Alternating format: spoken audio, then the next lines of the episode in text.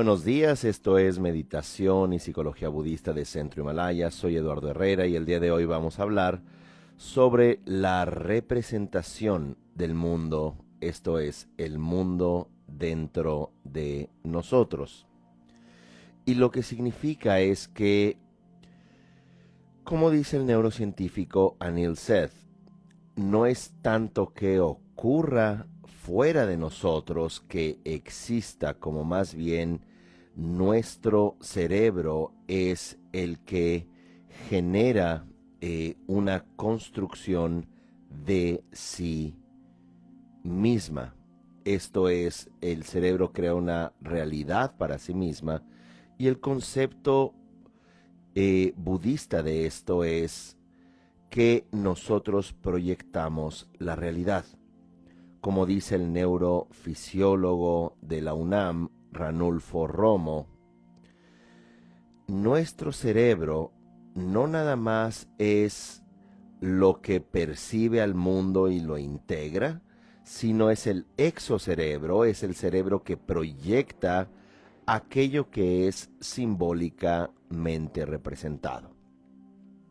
Esto significa podemos empezar esta difícil reflexión con la siguiente pregunta. Lo que nosotros somos es algo que imaginamos o es algo que existe? Nosotros somos algo que existe por sí mismo o es algo que imaginamos ser?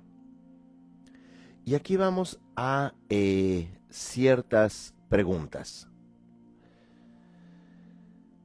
Lo primero es, cuando nosotros nacemos, vamos a nacer con una idea eh, de referencia que se llama en la psicología eh, este narcisismo primario, que es creemos que todo lo que está alrededor de nosotros somos nosotros. Y luego vamos a descubrir que aquello que nosotros creemos ser es algo separado, es el símbolo del objeto ese objeto que está fuera de nosotros, que en general es mamá, es lo primero que va a empezar a darnos la idea de quién somos nosotros. Ejemplo, mamá cuando estábamos en el vientre materno o teníamos semanas o meses de nacidos, eh, nos trataba con afecto, nos trataba con cuidados, nos trataba con conexión y esto que creíamos ser nosotros, esto es mamá porque pensábamos que éramos un todo, este objeto, conforme vayamos uno descubriendo que nosotros no somos el objeto, no somos predominantemente mamá, entonces este objeto se va a internalizar en nosotros y es lo que llama el psicoanalista de la Universidad de Cornell, Otto Kemberg, las relaciones objetales, las relaciones como objeto. Y sé que es un término ahora posiblemente un poco complicado. Pero este objeto que ciertamente existió en nuestro desarrollo desde embrionario, incluso en el vientre materno y años después de nacimiento, conforme vamos viendo que predominantemente el vínculo con mamá o la persona adulta de crianza, se genera este objeto que creíamos ser nosotros, se internaliza y puede ser un objeto de conexión o un objeto de desconexión. Un objeto amoroso o un objeto de dolor. Y esto es relevante porque porque es a partir de esa internalización del objeto en donde nosotros conforme vamos creciendo vamos generando el vínculo con nosotros mismos. Y es importante tomar en cuenta que el niño, el bebé, introyecta al objeto, esto es, lleva hacia adentro simbólicamente al objeto, de tal manera que cuando nosotros, décadas después, ejemplo, crecemos, en todo momento nos estamos imaginando a nosotros mismos, estamos sintiendo, ejemplo, soy una persona digna de ser amada, soy una persona digna de ser maltratada, soy una persona que vino a ser feliz, soy una persona que vino a sufrir, soy una persona que no vale la pena, soy una persona que vale la pena.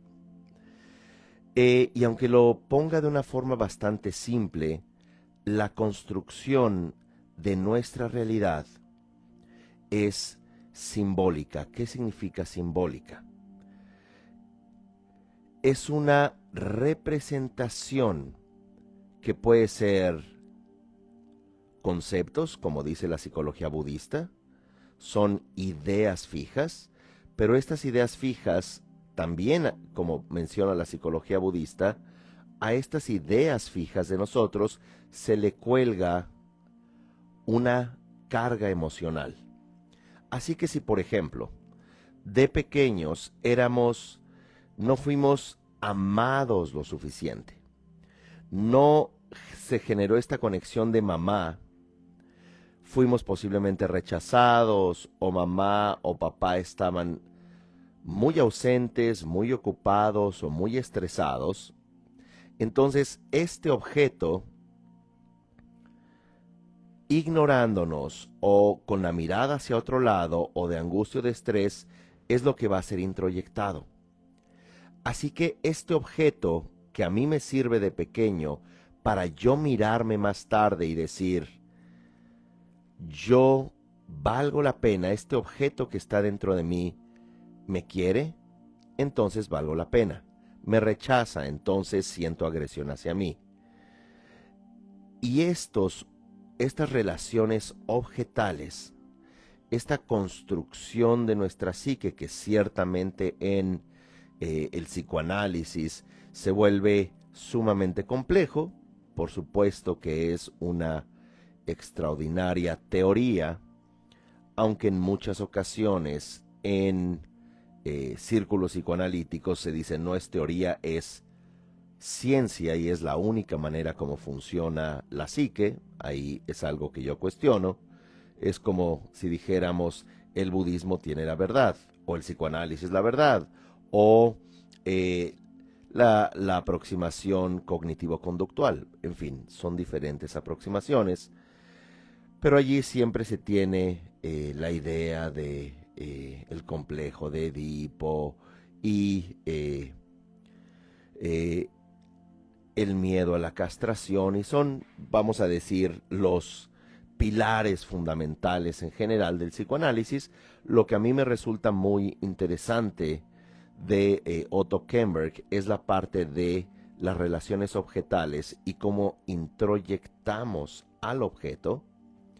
Este objeto que es mamá, papá, el entorno, el amor, la seguridad, la pertenencia, pasan décadas, como ya argumenté, y es desde donde nosotros nos vamos a mirar. Ese objeto, y cuando digo objeto es el referente de nosotros, va a sentir, esta persona va a sentir que estos objetos, estas personas, mamá, papá, su amor, su rechazo, el entorno, va a sentir que le siguen hablando, como en una película, honestamente no recuerdo el título, de hecho me parece que fue un, trailer, fue un promocional de esa película, donde este eh, personaje de la película decía, es que sigo escuchando la voz de mi mamá y mi papá peleando dentro de mi cabeza se me quedó muy grabada esta, eh, esta frase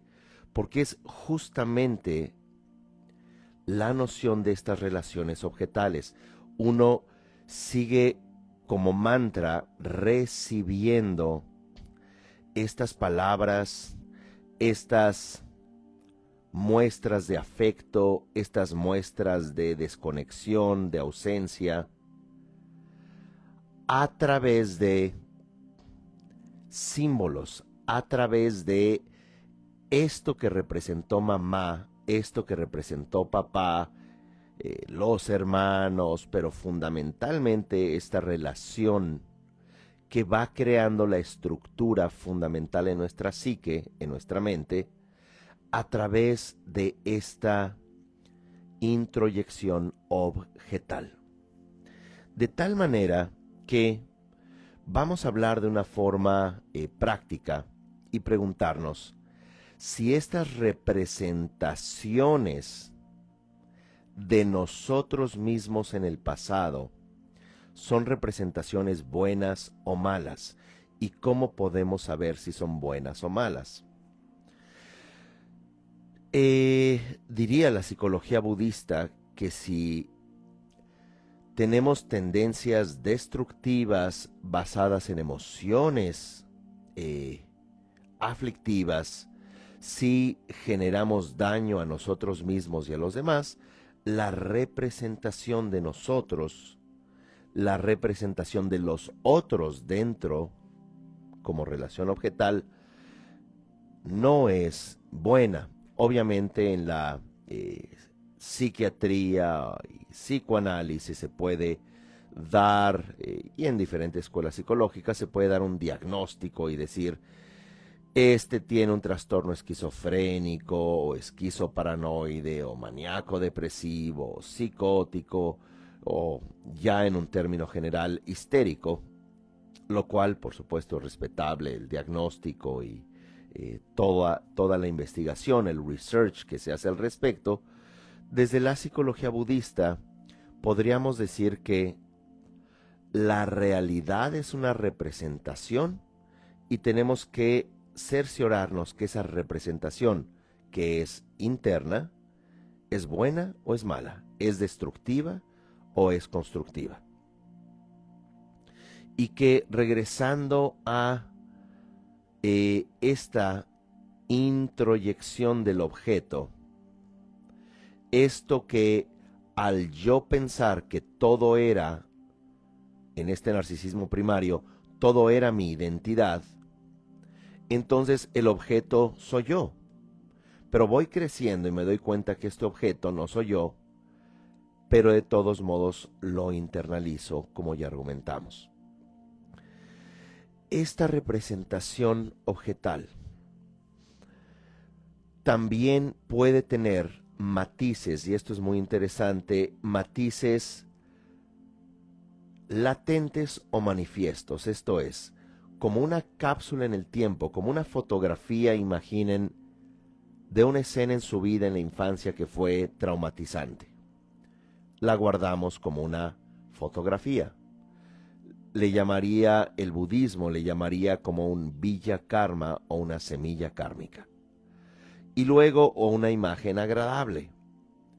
Y todas estas imágenes fijas, todos estos, todas estas representaciones latentes se quedan como pequeñas fotos donde podemos nosotros construir la idea de nosotros mismos.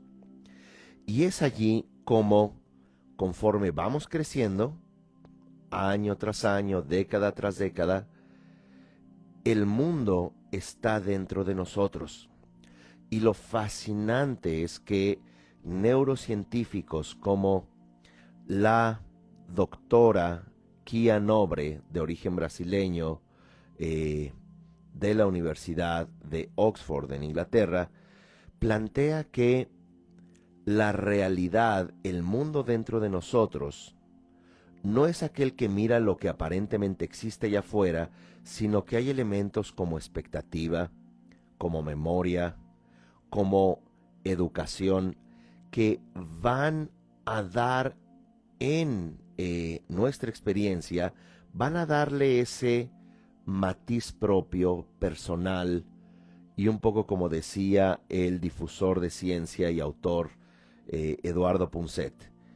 Cosas tan importantes como me caso, no me caso, estudio esta carrera técnica o este oficio o eh, esta área de investigación, voy a elegir una pareja que me eh, dañe, que me abandone, o una pareja que me respete, me dé mi lugar y que podamos compartir un proyecto de vida.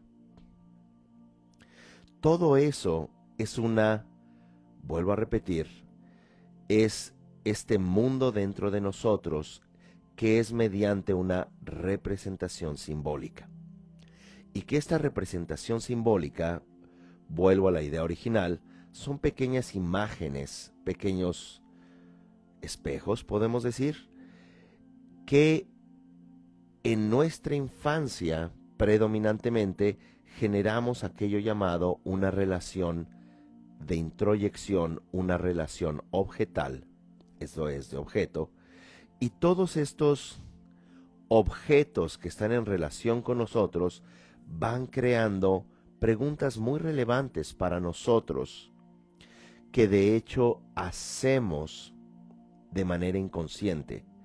Y estas preguntas inconscientes, esta película que proyectamos hacia afuera, este personaje que representamos, puede ser evidencia de una conexión o una profunda desconexión.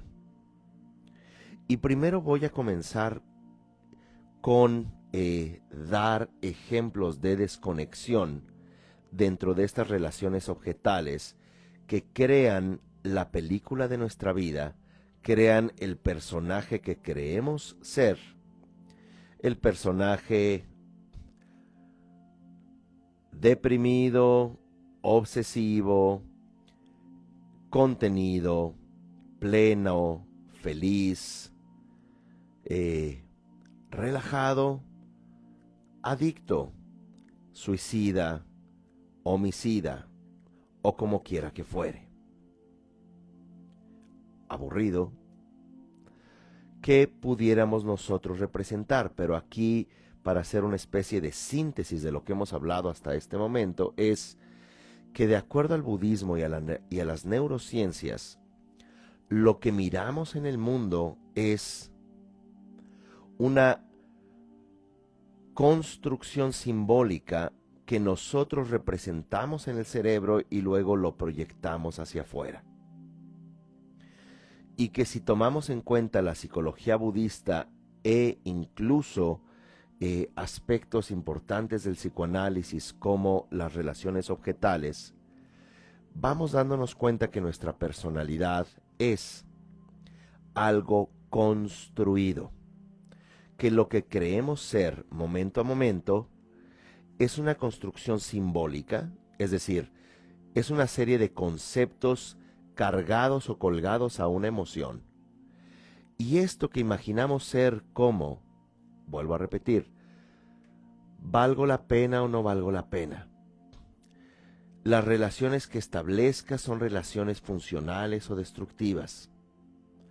Lo que yo hago ahora en mi vida me da enorme frustración o enorme plenitud y satisfacción.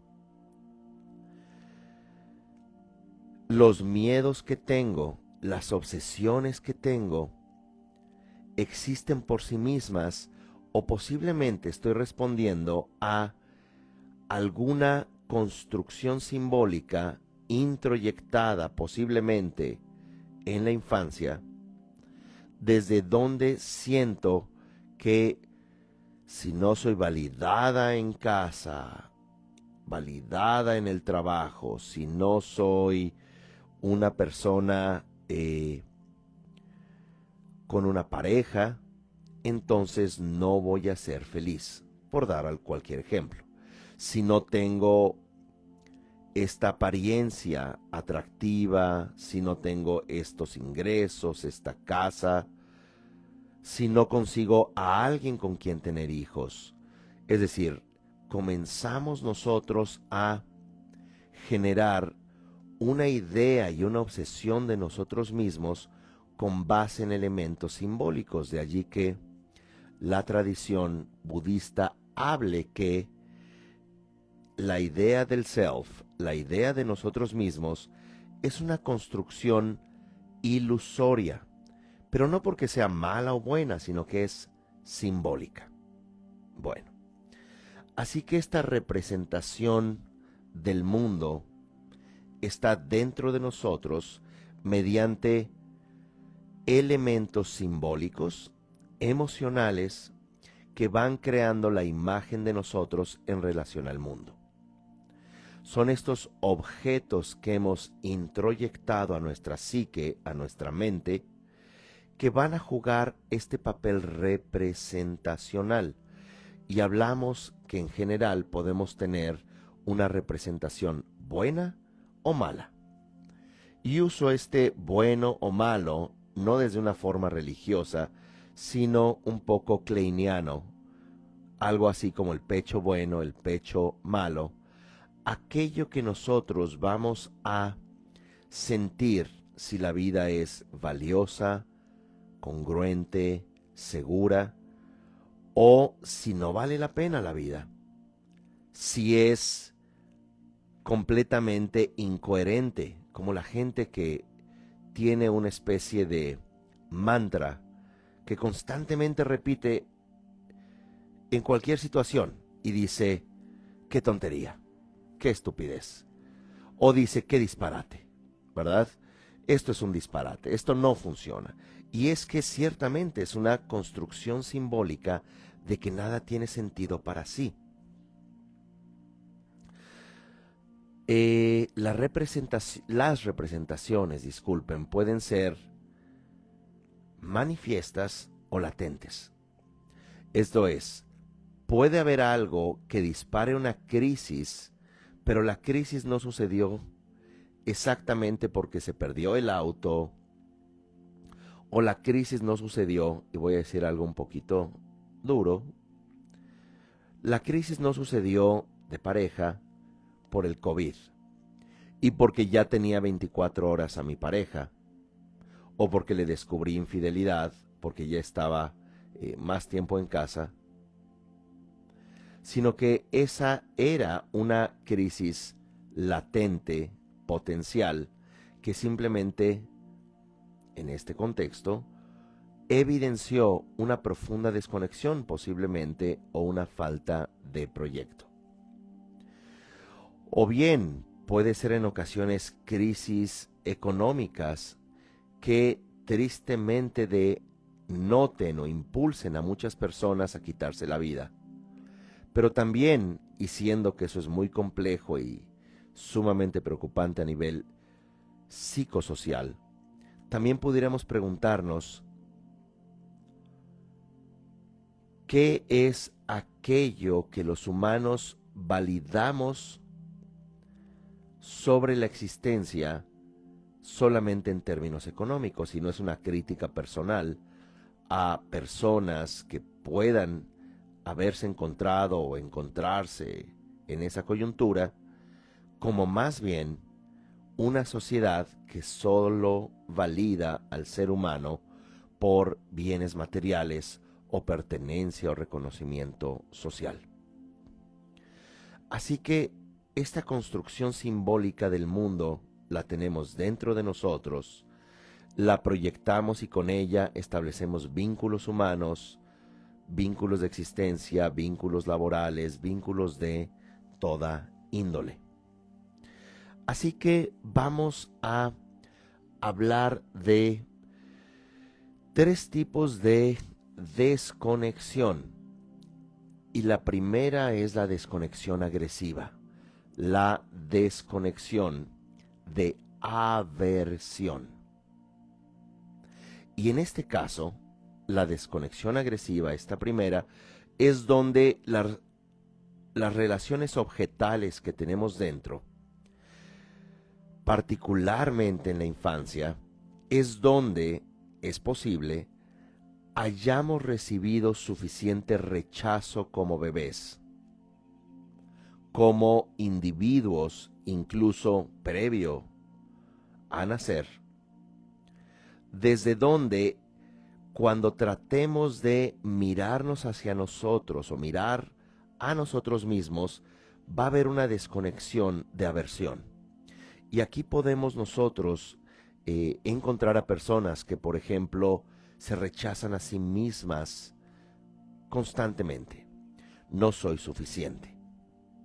O posiblemente se agreden, se pueden agredir físicamente, personas que se lastiman, personas que, eh, si no con objetos físicos, se pueden lastimar en relaciones desde donde su inconsciente entra en contacto, traducción, se enamora, siente mariposas en el estómago con individuos que le van a lastimar física, verbalmente, pero aquí quiero traer la reflexión que es un lastimarse simbólicamente.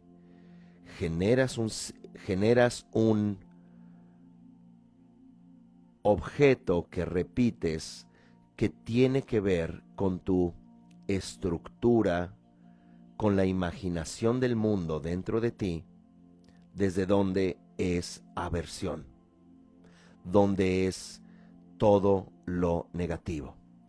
Así que constantemente, consciente o inconscientemente, nos saboteamos, nos lastimamos. Eh, constantemente incluso podemos nosotros estar enfermos. Podemos ser personas que nos dañamos incluso con adicciones. Pero fundamentalmente es un rechazo constante a quien somos nos miramos, nos vemos en un espejo, nos escuchamos en una grabación, eh, nos vemos en una fotografía, es, oh, soy la persona más horrible de la fotografía. Uy, me escucho ridícula en esa grabación. Uy, qué voz tan horrible tengo. No sirvo. Qué bueno que haya alguien que aunque me maltrate, al menos se haga cargo de mí. Y muchas veces es como un espejo eh, que el objeto introyectado en los primeros años es el objeto proyectado en las siguientes décadas. Así que esta es una breve eh, descripción de esa desconexión basada en la agresión simbólica. La siguiente es la desconexión basada en la confusión. Y es allí donde la relación objetal nunca la relación referente de mamá, del entorno amoroso, cuando éramos pequeños, eh, era tibia, vamos a decir. Esa relación no era exactamente validadora, pero tampoco estaba presente. Si teníamos hambre, comíamos. Si teníamos incomodidad, posiblemente se atendía esa incomodidad como frío, calor, fiebre, pero eh, no estábamos tan seguros si estaba presente mamá o papá, particularmente mamá, aunque estaban presentes físicamente, pero no afectivamente. Si ciertamente papá y o mamá tenían que trabajar, pero nosotros no lo entendíamos por qué no estaban tanto tiempo en casa. ¿Por qué de pronto el tiempo que pasaban con nosotros era uno de no afecto, de no eh, amor, de no validación, de no seguridad. Y es allí desde donde eh, la conexión puede ser confusa. Y aquí el tipo de personalidad pudiera ser, digo, cuando no entramos ya en eh, diagnósticos psiquiátricos, que por supuesto pueden ser valiosos, pero en este contexto, una desconexión de confusión es aquella persona que no tiene propósito de vida, aquella persona que vive para los demás y vive por los demás, no tiene algo en particular que esperar o anhelar en la vida. Es alguien que fácilmente se suma al proyecto de la masa y dice, la gente tiene hijos, tengamos hijos. La gente tiene una tablet, pues tengamos una tablet. No la uso, pero compro la tablet. La gente está estudiando em, comunicación. Pues estudiemos comunicación, ¿por qué no? Eh, aquí podemos encontrar gente que se puede volver fanática de causas que no son propias. Causas políticas, causas religiosas, causas ideológicas y es fácilmente manipulable. Eh, esta persona es tan insegura, no encuentra los recursos internos o relaciones objetales para validarse diciendo, pues me gusta leer sobre eh, cocina y eh, tomo un libro o pongo un tutorial en YouTube y voy a ponerme a cocinar porque eso me agrada. ¿No? Ves lo que está haciendo el otro y ves que está que le gusta la cocina y de pronto dices, a mí también me gusta la cocina y, voy a hacer exactamente lo que mi amiga dice que hace eh, y que disfruta mucho. Entonces yo incorporo artificialmente, y no estoy diciendo que no aprendamos de los demás y que no nos inspiren los demás, que claro, la interacción humana es eh, co-elaboración, co-construcción, co-inspiración, pero aquí son personas desde donde es una desconexión confusa, una desconexión desde donde no hay la posibilidad de afirmarse y aquí pudiéramos tener trastornos codependientes.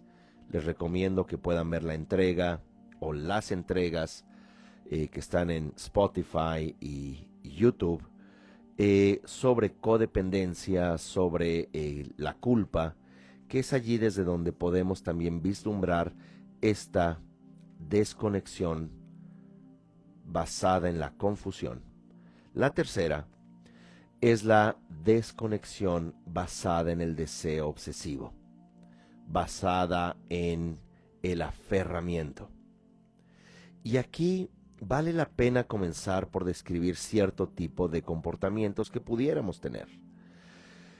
Personas que están eh, en todo momento con ansiedad, con la obsesión de ser perfectos. Ya sea esa búsqueda de perfección, puede ser eh, a nivel laboral, quieres ser siempre la mejor persona en la escuela, querías eh, las mejores notas, querías los sobresalientes, luego en el trabajo te esforzabas más, te llevabas trabajo a casa Además, quieres ser la mejor mamá o el mejor papá. Tienes que ser perfecto. Eh, incluso no debes de mentir frente a los hijos, aunque tu vida sea una mentira. Porque tienes que ser perfecto. Por otro lado, puedes tener trastornos de obsesión en tu cuerpo y posiblemente pasas tres horas al día mirándote en un espejo mientras haces tus eh, ejercicios, tus tríceps, ¿verdad? No tiene nada de malo el ejercicio, ni tampoco comer apios, pero si estás con una balanza, eh, con un, estás eh, viendo el peso del apio y después de comértelos y tomártelos, eh, el colágeno y, la proteína, te estás mirando todo el tiempo, posiblemente hay una desconexión de deseo obsesivo. Y ahí es donde podemos encontrar los T o C, muy a menudo los trastornos obsesivos compulsivos. ¿Y qué es lo que estaría buscando eh, esta persona? Acumulando cosas, acumulando en su cuerpo eh, una noción perfecta y si no es perfecta y si noto que por acá hay un eh, desperfecto, entonces puedo volverme bulímico, ¿verdad? O anoréxico.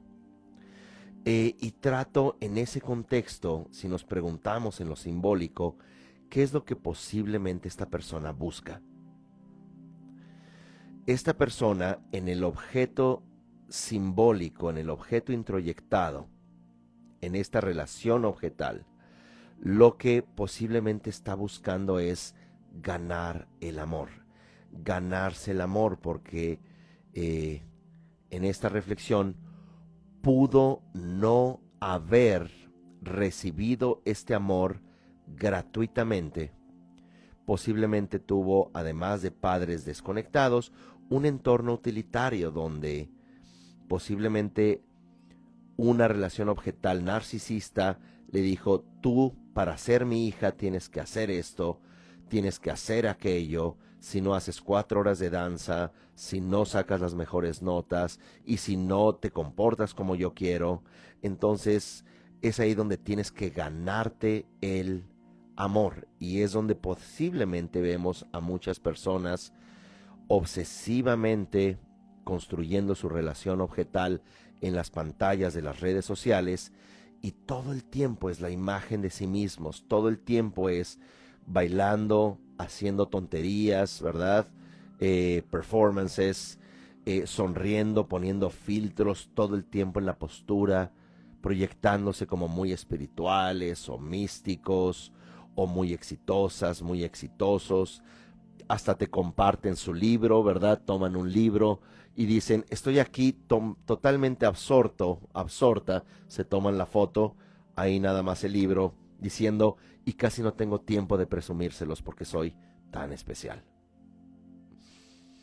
Seguramente sí. Eh, así que,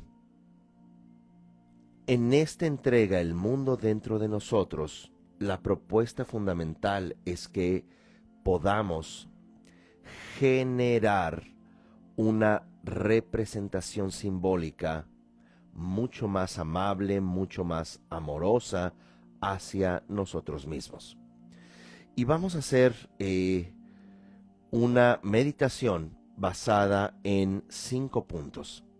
Son cinco puntos que eh, vamos a poder eh, reflexionar e incluso en un ejercicio ya sea de escritura o en un ejercicio meditativo como se pretende hacer en unos momentos, porque bueno, nunca alcanza el tiempo. Pero bueno, al menos se hace eh, el esfuerzo. El primer punto es comenzar por aceptarnos. Y hay que aceptar esta eh, tendencia. Si eh, algunos de nosotros nos vimos en un tipo de desconexión de agresión, de confusión o de deseo obsesivo, o posiblemente algunos de nosotros nos vimos en una combinación de, eh, de estas tres.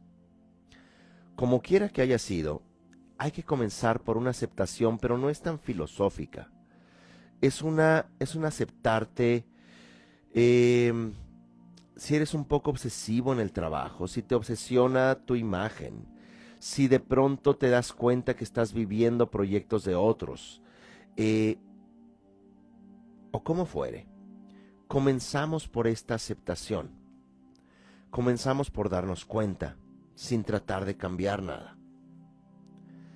Acéptate en este momento con tus fracasos, con eh,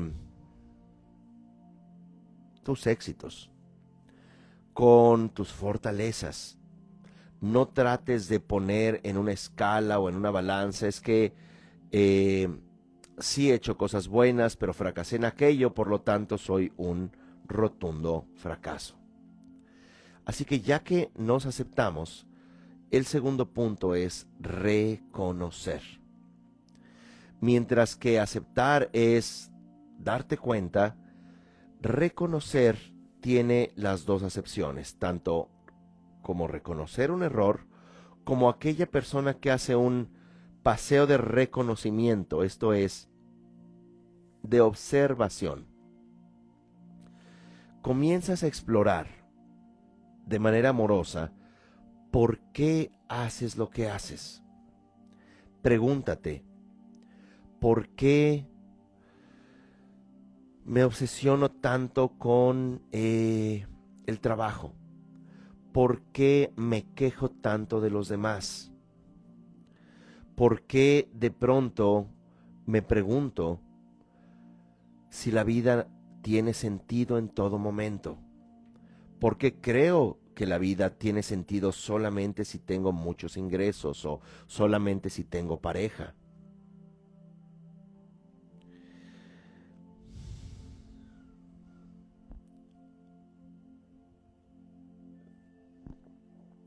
Aceptar, reconocer. Y el tercer punto se llama contención, de contener. Y contenernos es una forma de decir protegernos a nosotros mismos, querernos a nosotros mismos. Y es aquí desde donde eh, podemos comenzar con un proceso de cambio. Podemos comenzar con, eh, posiblemente voy a hacer un poco de más ejercicio, posiblemente voy a eh, bajarle un poco a mi adicción o a mis obsesiones. Posiblemente voy a eh, crear cambios realistas en mí. Posiblemente si me preocupa tanto algo, voy a tratar de mirarlo o de encararlo. Así que primer punto, aceptarnos. Segundo, reconocer. Tercero, contención porque muchas personas, cuando no practican la contención, practican este, eh, se diría eh, en, en español de España, este recogimiento, este estar contigo. La gente dice, ah, me voy a superar porque soy una basura, me voy a superar y ahora sí, porque no sirvo para nada, entonces voy a hacer tantos rituales al día y voy a hacer tantos mantras al día y voy a acabar con y voy a hacerme un retiro de tres meses o tres años porque no me aguanto. El siguiente punto es orientarnos. Y es bonita la palabra orientarse, porque es eh, una forma de decir, ubicar, pero también direccionar o redireccionar. Y es aquí donde podemos comenzar a hacer, en el contexto de esta representación simbólica dentro de nosotros, como se dice en un axioma eh, psicoterapéutico, infancia no es destino. Condiciona mucho, pero tenemos que hacernos responsables de nuestra experiencia. Sí, de acuerdo, eh, vivimos eh, tres divorcios muy complicados, esperemos que este cuarto no lo sea. ¿De acuerdo?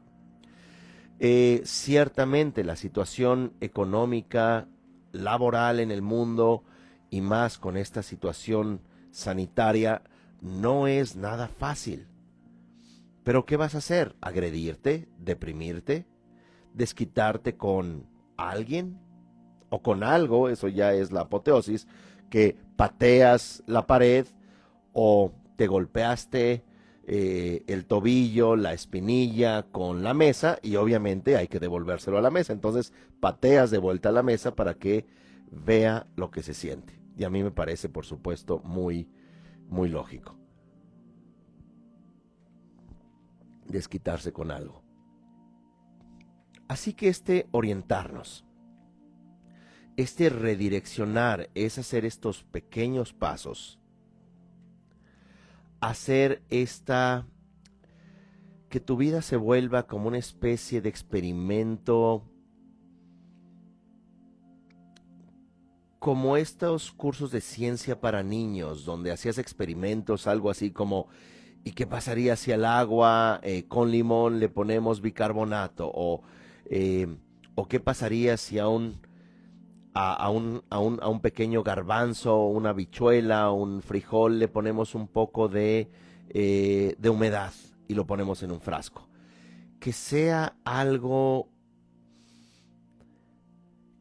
¿Y qué pasaría si ahora eh, hago ese proyecto que tengo guardado? ¿O qué pasaría si ahora leo 30 páginas de algo que me gustaría leer y que digo nunca tengo tiempo.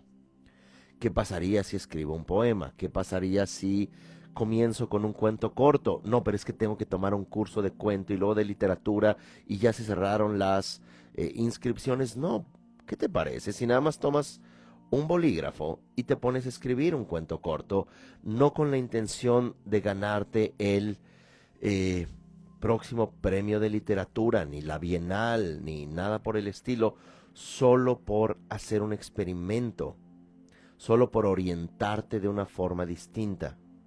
Haz algo distinto, haz algo que te sorprenda, haz algo que te agrade, diría eh, Trumpa Rinpoche hazte amigo, aliada de ti mismo en todo momento. Y es como, dicho de una forma más coloquial, caerte bien. Tienes que caerte bien, tienes que simpatizarte, tienes que estar cómoda, cómodo con lo que eres. Y esto también, esta nueva resignificación, o esta resignificación, suena pleonasmo, este, esta reestructuración, este reemplazo de las relaciones objetales que se puede hacer gradualmente, es mediante un proceso de volverte amiga o amigo de ti mismo. De hecho, les quiero recomendar este taller que vamos a tener, eh, Sanar nuestras obsesiones. Y este es un taller desde donde justamente vamos a trabajar con eh,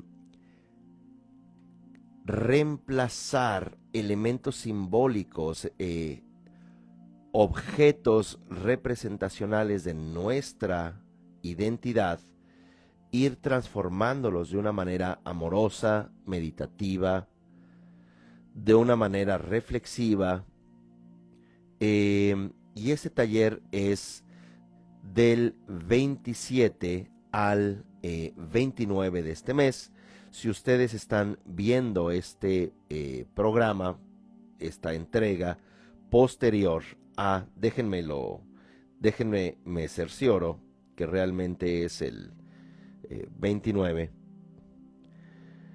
Eh, pueden tomar también esta, eh, este taller de forma diferida. Acá está, 26 al 28 de noviembre. Esto se puede tomar enteramente en línea. Si viven en la Ciudad de México, eh, hay un cupo muy limitado eh, para quienes lo quieran tomar de manera presencial. Eh, el salón es grande, así que se sientan en mesas grandes de manera individual cada persona. Es un límite de ocho personas de manera presencial con todas las medidas sanitarias. Y eh, si no, se toma de manera eh, en línea, en vivo o si no, también en tus propios horarios. Pueden entrar a centrohimalaya.com y esta información eh, sobre una oportunidad muy importante para sanar eh, elementos simbólicos, sanar incluso vínculos, volviendo a Ranulfo Romo,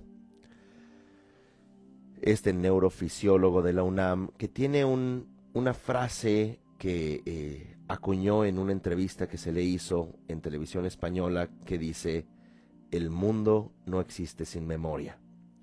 Y esto es fascinante porque porque incluso en el presente nos estamos recordando de manera simbólica. Finalmente, el último punto es reír. El último punto es sentido del humor. El último punto es no tomarte tan en serio. Darte cuenta un poco como argumenta la tradición budista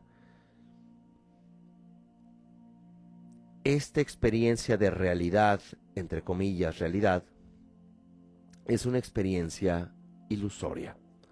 Es una experiencia transitoria. Esto es, no estuvimos aquí hace 100 años y seguramente ni nosotros ni todo a quien conozcamos, toda persona que conozcamos, vivirá en los siguientes 100 años. Así que también a veces relajar y aceptarte. La vida no es una prueba, la vida no es un juicio, la vida también se trata de expresar amor, de expresar sentido del humor, y tú no puedes expresar sentido del humor como aquella imagen de eh, un payaso deprimido o llorando. No, no puedes. No puedes nada más ser una fachada externa, o suena pleonasmo, una fachada o una representación externa del éxito, sino que tienes que también generar esa relajación, esa flexibilidad, esa habilidad también de no tomarte tan en serio. Así que bueno, vamos a hacer un ejercicio meditativo basado en estos cinco puntos, breve, porque como saben el tiempo eh, se va.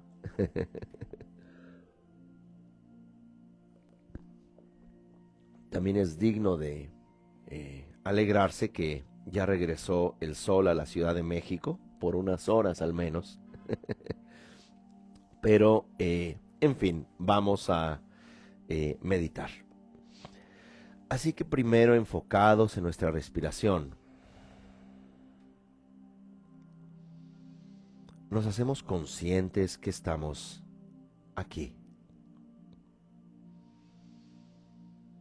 Nos hacemos conscientes que existimos instante a instante. Y es en esos momentos de cambio que podemos resignificar que podemos replantearnos la idea sobre el mundo, nuestro lugar en el tiempo, nuestro lugar en la existencia.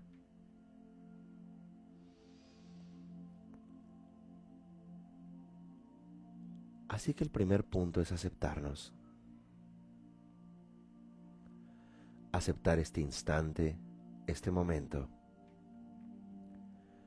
Aceptar que hemos llegado hasta aquí, a este momento presente, con toda nuestra historia, con todos nuestros aciertos y desaciertos.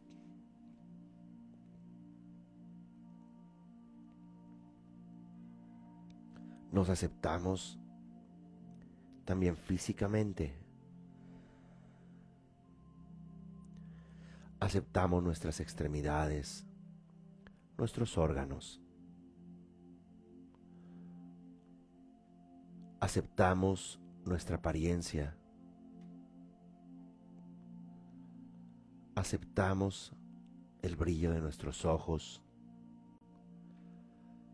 la habilidad de degustar sabores, de percibir olores, de sentir al mundo a través del tacto.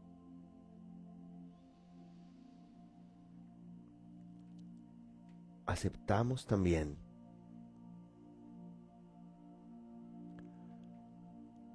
nuestra historia. El segundo punto es reconocer reconocemos en esta historia que hay cosas que nos han lastimado, que los demás, incluso cuando éramos pequeños, actuaron de formas que posiblemente no nos ayudaron o no nos hicieron felices, que posiblemente la soledad que pudiéramos experimentar, o depresión, o obsesión, o aversión, es parte de nosotros. Y reconocemos que con todo y esto, estamos aquí. Y esto nos lleva al tercer punto de la meditación, que es contenernos. Contenernos en el sentido de no abandonarnos, de no perder estructura, a pesar del hecho que puedan haber cosas que nos duelan en este momento, física o emocionalmente, a pesar del hecho que puedan haber desafíos, que parezcan imposibles de cambiar.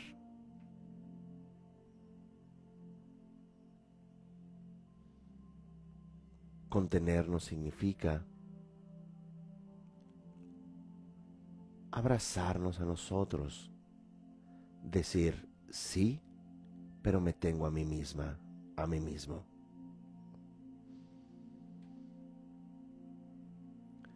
Y en este contenernos pasamos al siguiente punto, que es orientarnos. Tratamos de hacernos amigos de nosotros mismos. Tratamos de dirigir nuestra vida no de manera obsesiva, sino de manera práctica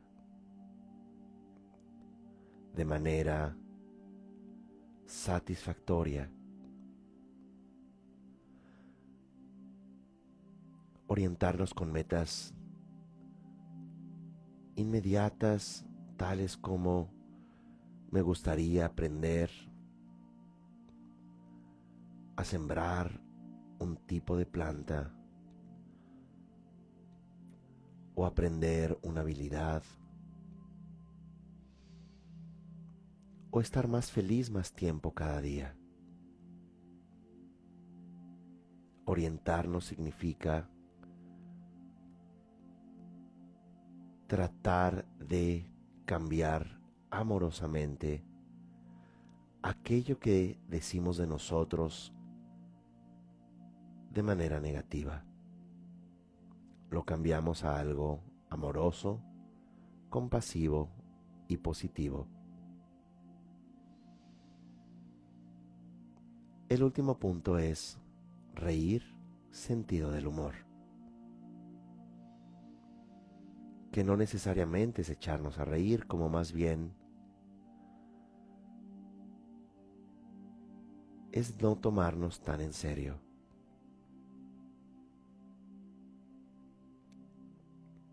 Es aceptarnos, es reírnos de nuestras inconsistencias, fracasos, obsesiones,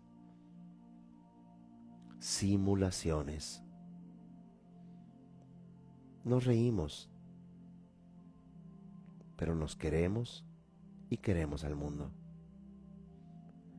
Y apreciamos esta oportunidad de estar conscientes y estar vivos.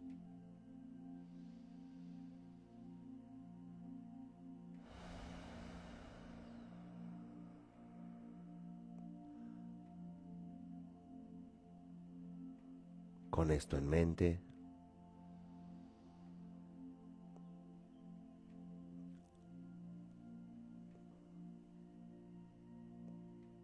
traemos a la mente estos cinco puntos para concluir.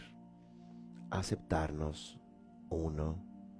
Reconocer, dos. Contenernos, tres. Orientarnos, cuatro. Y reírnos, 5.